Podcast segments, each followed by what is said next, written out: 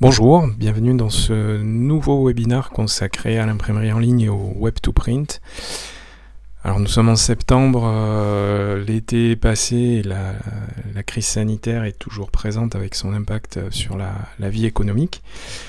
En ce qui concerne l'imprimerie en ligne et euh, tout ce secteur en général, on peut noter que euh, globalement, sur le, second trimestre de l'année, donc la, période de on va dire à partir du mois d'avril, euh, on constate globalement une baisse de l'activité et, des volumes d'impression commerciale, en particulier chez les opérateurs euh, en ligne. Toutefois, euh, les études moi, que j'ai pu faire et que j'ai pu publier sur mon blog ont tendance à montrer que les, audiences des sites cumulés reviennent quasiment au niveau de la, fin du mois de janvier, donc euh, on va dire la période avant le confinement.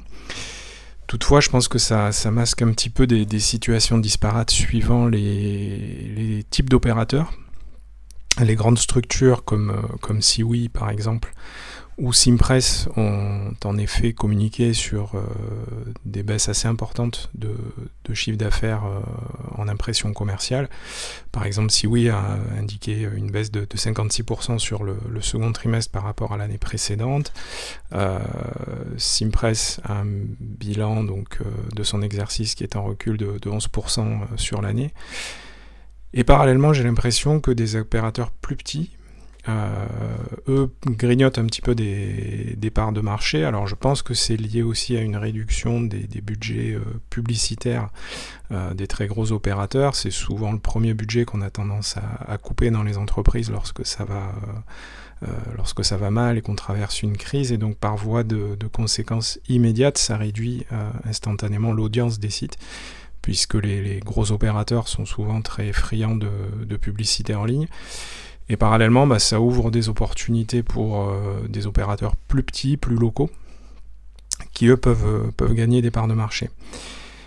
Ensuite, je pense que ça cache aussi des situations disparates suivant les types de marché. Hein. Euh, bien évidemment, on pense en premier lieu à toute la filière événementielle et donc au grand format et à la signalétique qui ont très fortement subi euh, notamment en France, euh, la suppression de tous les salons, tous les événements, euh, festivals, etc. qu'on a pendant l'été. Et donc là, il y a un impact direct sur la consommation de ces types de produits et la signalétique de crise, je pense, n'a pas compensé la perte de, de chiffre d'affaires. Idem pour euh, l'impression commerciale euh, et traditionnelle qui euh, n'a peut-être pas bénéficié des effets attendus, en tout cas des, élections municipales, et qui a souffert de, de la baisse d'activité économique globale. Et parallèlement, à l'inverse, on voit des secteurs comme le packaging et l'étiquette adhésive qui, eux, sont vraiment portés par la période, avec notamment des, augmentations de consommation des, euh, des produits alimentaires euh, et autres, plus la signalétique de crise, et donc qui ont conduit à des augmentations de, euh, de volume imprimés. Donc il y, a aussi plusieurs études à ce niveau-là qui indiquent que notamment l'étiquette adhésive se porte, se porte plutôt bien dans ce secteur. Je vous, invite à aller regarder le site d'emballage magazine avec une étude qui a été publiée début août sur voilà, sur une hausse de la consommation des, matériaux adhésifs de l'ordre de quasiment 8 euh, à 10% sur le premier semestre. On voit aussi que cette période euh, troublée chez les, dans l'activité globale et chez les imprimeurs en ligne conduit à des rapprochements et à des fusions. Euh, le, dernier exemple en date, notamment, c'est la fusion en Angleterre de Precision Printing euh, avec Proco et Prime Group. Donc ça crée euh, une très très grosse entité sur le marché euh, ce sont trois très belles entreprises, déjà très présentes dans l'impression numérique et avec un pied dans l'imprimerie en ligne, notamment avec le, site Where the Trade Buys. On voit voilà, que c'est des mouvements de, concentration d'opérateurs euh, voilà, qui, étaient, qui bien installés sur un marché et qui a créé un leader euh, national avec un, objectif annoncé de 200 millions de, livres sterling de revenus. Euh, aux États-Unis, on a pu voir RPI Group qui a racheté Blurb la plateforme de, publication. Donc là, on n'est plus sur euh, un domaine euh, lié au livre, mais euh, c'est intéressant de voir ce mouvement de, concentration et de, développement d'opérateurs autour du, web, de la publication en ligne et, donc de, ce type de service, parce que ça montre vraiment que voilà, les opérateurs se, développent et essayent de, muscler un petit peu leur offre. Dans d'autres domaines, lorsqu'il n'y a pas, euh, on va dire, fusion, mais on voit des partenariats assez intéressants qui commencent à se nouer. Euh, par exemple, ben, toujours en Angleterre, TradePrint qui a euh, pris un partenariat avec Canva, l'éditeur de, on va dire un éditeur en ligne de bannières, de support marketing qui commence à regarder de plus en plus du côté du print. Et c'est intéressant parce que c'est euh, on va dire, euh, de nouvelles fonctionnalités de, web to print et d'édition en ligne avec un éditeur hyper ergonomique. Et ce rapprochement est, à mon avis, euh, intéressant et il faut le suivre. Il fait suite à celui qui avait été mis en place entre Kiakia Print en Afrique et, également Canva. il y a également Cornit, fabricant de, machines dédiées au textile, qui a racheté l'entreprise Custom Gateway pour euh, proposer des, sites web clés en main à ses clients.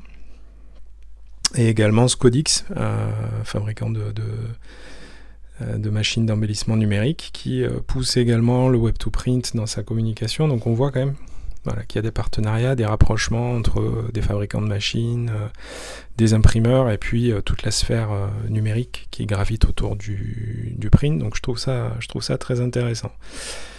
Dans le cloud printing aussi, euh, pendant l'été, il y a pas mal de choses qui se sont passées. Euh, la plateforme Gelato qui a annoncé qu'elle allait euh, désormais proposer tout un tas de textiles personnalisables. Donc elle étend l'offre catalogue de ce qu'elle propose. Cloud Printer, donc la start-up hollandaise dont je vous parle assez régulièrement, qui a lancé une application desktop assez, assez bien pensée, dans laquelle en fait vous avez un petite fenêtre qui vient se positionner sur votre bureau, que ce soit sur Mac ou PC, et qui agit comme une imprimante euh, virtuelle. Donc vous faites glisser votre fichier, et puis à partir de là, vous allez pouvoir décrire euh, votre besoin, le, euh, le, nombre d'exemplaires, les papiers que vous souhaitez, et passer commande en fait sans passer par un site web. C'est au travers d'une fenêtre sur votre ordinateur. Donc c'est, je trouve, très innovant dans, la consommation du print en ligne. Euh, ça devient une fenêtre de votre bureau et non plus un, site web. Donc ça montre aussi qu'on peut inventer de, nouveaux usages. Et puis euh, l'autre leader du, print on demand euh, connecté, donc la société Printful, qui a passé un partenariat avec Getty Images pour interconnecter toute sa, librairie de, photos et proposer ainsi à ses clients une gamme très étendue de, visuels à personnaliser. Voilà un petit peu pour les actualités du Web to Print en cette rentrée de septembre. Moi, ce que ça m'inspire, c'est que euh, on voit une accélération du commerce électronique. Hein, pas besoin d'être devin ou expert en économie pour le constater. Les derniers chiffres qui tombent euh, globalement montrent une, forte augmentation du e-commerce sur le, dernier semestre. Euh, le, confinement a changé euh, ce mode de consommation qui s'inscrit durablement chez l'acheteur particulier, mais aussi chez l'acheteur professionnel. Hein. de plus en plus de, de services achats aujourd'hui attendent de leurs fournisseurs qui leur proposent des catalogues en ligne. Les déplacements des commerciaux sont quand même très limités à cause du contexte, en particulier dans les, grandes entreprises. Donc il y a une accélération de la vente en ligne. Et forcément, dans l'imprimerie, ça a un impact. Hein. Euh, vous avez euh, les pure players d'un côté euh, web, les pure players non web, qui n'ont pas du tout de, canaux en ligne. Et puis au milieu, vous avez des structures hybrides qui ont des forces commerciales de terrain, qui ont euh, des sites web ou des connecteurs. Et je pense que cette euh, structure un petit peu euh, hybride et intermédiaire a plutôt plus de chances de, tirer son épingle du jeu parce qu'elle maîtrise à la fois la production, elle a aussi pas mal de canaux de vente.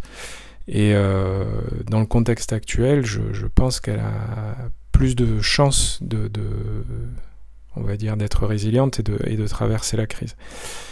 On voit aussi que les structures qui ne sont pas dotées de, sites de vente en ligne se, ruent un petit peu sur ce type de, de logiciel, mais euh, là aussi, il ne faut pas confondre vitesse et précipitation, car euh, ce sont des projets souvent lourds, souvent structurants et qui transforment complètement la, gestion de l'entreprise.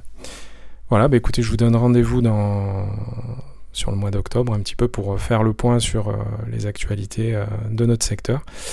Et puis d'ici là, bah, je vous souhaite de, de, faire attention à vous et de prendre soin de vous, et puis euh, dans la mesure du possible, euh, de résister à cette crise. Au revoir.